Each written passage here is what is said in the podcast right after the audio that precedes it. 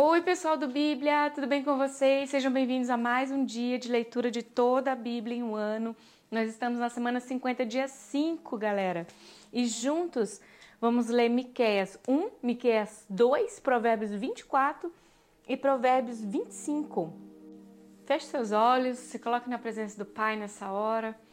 Vamos nos colocar nesse lugar de encontro. Pai, muito obrigada, Senhor pelos seus olhos como chama de fogo, brilhando na nossa direção. Pai, obrigada porque o seu rosto está voltado para nós. Obrigada, Senhor, porque o Senhor brilha sobre nós. Ah, papai, obrigada, porque é tão forte o teu amor por nós.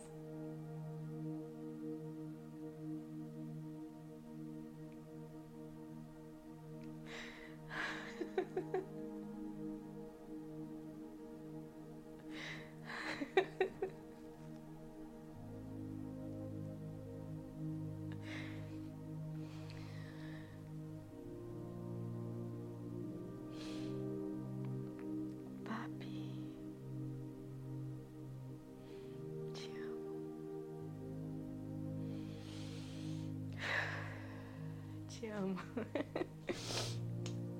ah, papai, obrigada.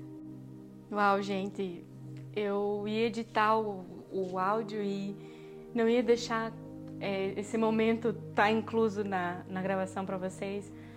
Mas eu queria compartilhar com vocês. Eu tive uma experiência muito linda aqui no quarto agora. Eu tava com os meus olhos fechados, tá nublado aqui. E tá eu tenho cortinas fechando o ambiente, eu estou no meu quarto, no meu lugar onde eu converso com meu, com meu papai. E, gente, brilhou uma luz tão grande aqui dentro desse quarto. E eu peço que agora você tenha essa experiência também.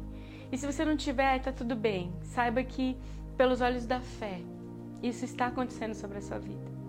O dia de hoje é um dia incrível, é um dia sobrenatural, que os olhos de fogo do Senhor estão brilhando sobre você.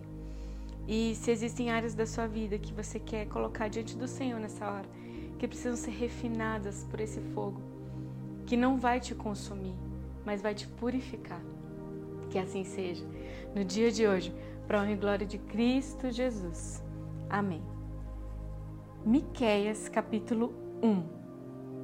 A palavra do Senhor que veio a Miqueias de Morissete durante os reinados de Jotão, Acas e Ezequias, rei de Judá, visão que ele teve acerca de Samaria e de Jerusalém.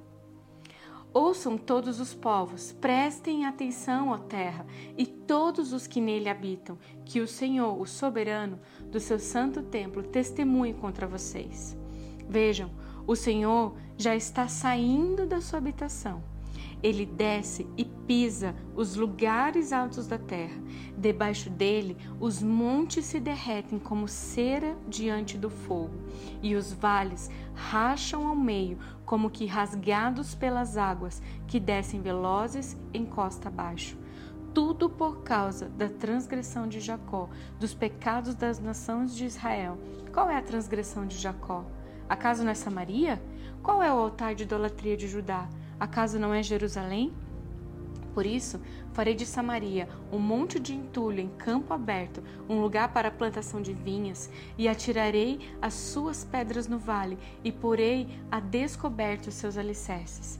Todas as suas imagens esculpidas serão despedaçadas, e todos os seus ganhos imorais serão consumidos pelo fogo.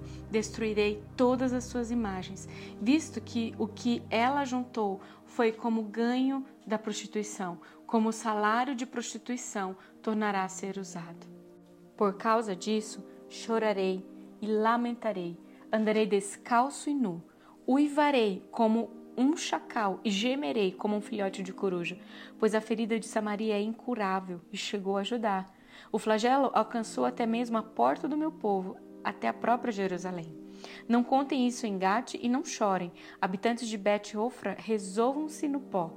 Saiam nus e cobertos de vergonha, vocês que moram em Zafi.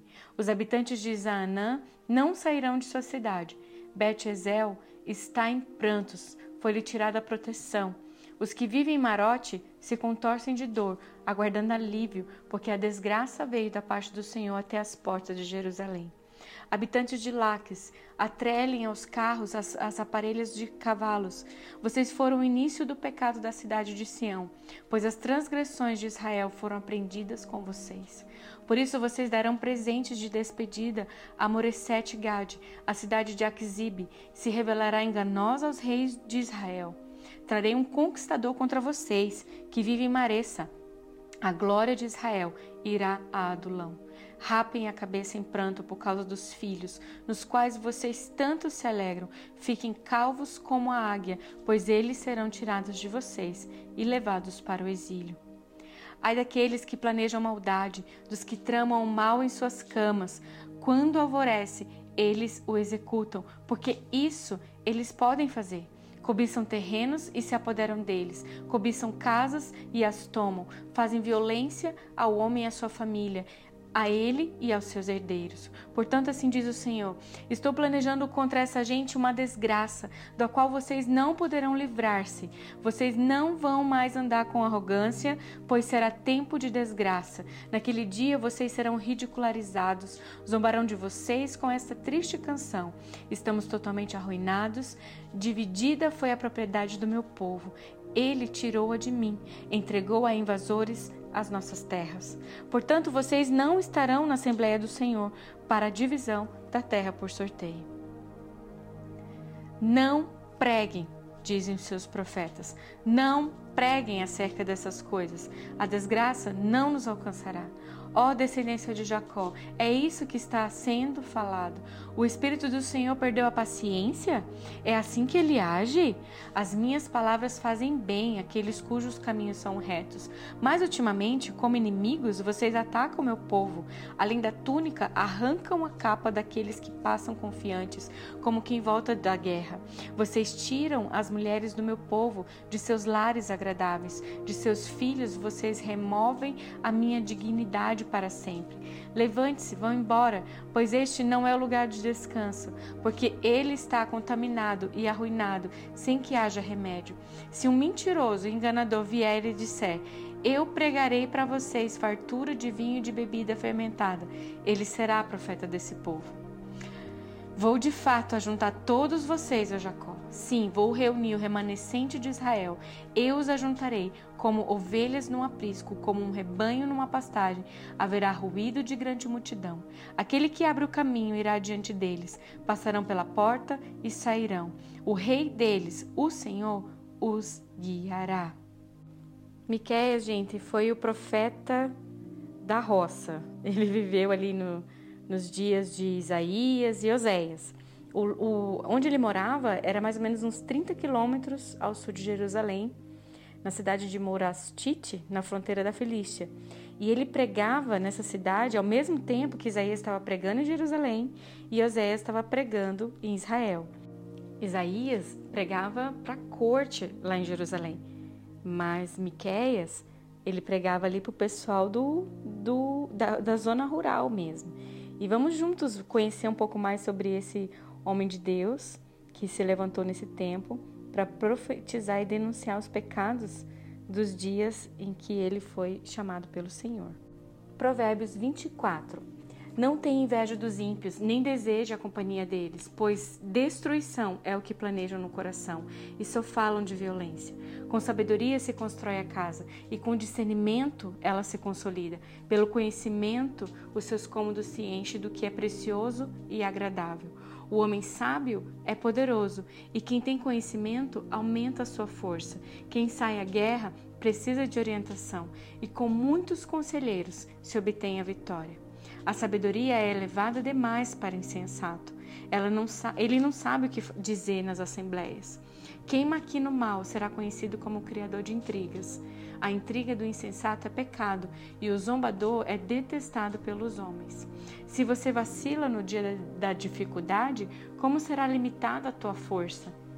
Liberte os que estão sendo levados para a morte. Socorro os que caminham trêmulos para a matança. Mesmo que você diga, não sabíamos o que estava acontecendo, não o perceberia aquele que pesa os corações? Não o saberia aquele que preserva a sua vida? Não retribuiria a ele a cada um segundo o seu procedimento? Coma mel, meu filho, é bom. O favo é doce ao paladar. Saiba que a sabedoria também será boa para a sua alma. Se você a encontrar, certamente haverá futuro para você e a sua esperança não vai decepcionar. Não fique de tocaia como faz o ímpio, contra a casa do justo, e nem destrua o seu local de repouso, pois ainda que o justo caia sete vezes, tornará a erguer-se, mas os ímpios são arrastados pela calamidade. Não se alegre quando o seu inimigo cair, e nem exulte o seu coração quando ele tropeçar, para que o Senhor não veja isso e se desagrade e desvie dele a sua ira. Não se aborreça por causa dos maus e nem tenha inveja dos ímpios, pois não há futuro para o mal e a lâmpada dos ímpios se apagará. Tema o Senhor, o Rei, meu filho, e não se associe aos dissidentes, pois terão repentina destruição. E quem pode imaginar a ruína que o Senhor e o Rei podem causar? Aqui vão outros ditados dos sábios. Agir com parcialidade nos julgamentos não é nada bom. Quem disser ao ímpio, você é justo, será amaldiçoado pelos povos e sofrerá a indignação das nações. Mas os que condenam o culpado terá vida agradável, receberão grandes bênçãos. A resposta sincera é como um beijo nos lábios. Termine primeiro o seu trabalho a céu aberto, deixe pronta a sua lavoura e depois constitua a família. Não testemunhe sem motivo contra o seu próximo e nem use os seus lábios para enganá-lo. Não diga: farei com que ele e farei com ele o que fez comigo, e ele pagará pelo que fez. Passei pelo campo do preguiçoso, pela vinha do homem sem juízo, e havia espinheiros por toda parte. O chão estava coberto de árvores daninhas, e o muro de pedra estava em ruínas. Observei aquilo e fiquei pensando: Olhei e aprendi essa lição. Vou dormir um pouco, você diz. Vou cochilar um momento, vou cruzar os braços e descansar mais um pouco. Mas a pobreza lhe servirá como um assaltante e a sua miséria como um homem armado. Estes são outros provérbios de Salomão, compilados pelos servos de Ezequias, rei de Judá. A glória de Deus é ocultar certas coisas, tentar descobri-las é a glória dos reis. Assim como o céu é elevado e a terra é profunda, também o coração dos reis é insondável. Quando se retira a escória da prata, nesta se tem material para o ourives, e quando os ímpios são retirados da presença do rei, a justiça firma o seu trono. Não se engrandeça na presença do rei e nem reivindique lugar entre os homens importantes. É melhor que o rei lhe diga: suba para cá, do que ter que humilhá-lo diante de uma autoridade. O que você viu com os olhos, não leve precipitadamente ao tribunal, pois o que você fará se o seu próximo te o desacreditar? Procure resolver a sua causa diretamente com seu próximo e não revele o segredo de outra pessoa. Caso contrário, quem o ouvir poderá recriminá-lo e você jamais perderá sua má reputação. A palavra proferida no tempo certo é como frutas de ouro incrustadas numa escultura de prata. Como brinco de ouro e enfeite de ouro fino é a repreensão dada com sabedoria a quem se dispõe a ouvir como o frescor da neve na época da colheita é um mensageiro de confiança para aqueles que o enviam. Ele revigora o ânimo de seus senhores. Como nuvens e ventos sem chuva, é aquele que se gaba de presentes que não deu. Com muita paciência, pode-se convencer a autoridade e a língua branda quebra até os ossos. Se você encontrar mel, coma apenas o suficiente para que não fique enjoado e vomite. Não faça vistas, visitas frequentes à casa do seu vizinho, para que ele não se canse de você e passe a odiá-lo. Como um pedaço de pau, uma espada ou uma flecha aguda é o que de falso testemunho contra o seu próximo. Como dente estragado ou pé deslocado é a confiança no hipócrita na hora da dificuldade.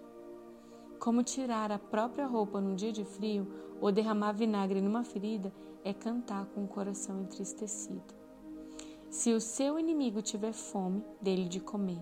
Se tiver sede, dele de beber.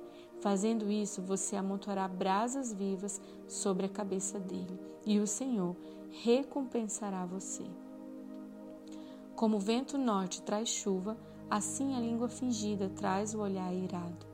Melhor é viver num canto sob o telhado do que repartir a casa com uma mulher briguenta. Como água fresca para a garganta sedenta é a boa notícia que chega de uma terra distante. Como fonte contaminada ou nascente poluída, assim é o justo que fraqueja diante do ímpio. Comer mel demais não é bom, nem é honroso buscar a própria honra. Como a cidade, com seus muros derrubados, assim é quem não sabe dominar-se. Glória a Deus pela sua palavra no dia de hoje. Deus abençoe sua vida e até amanhã.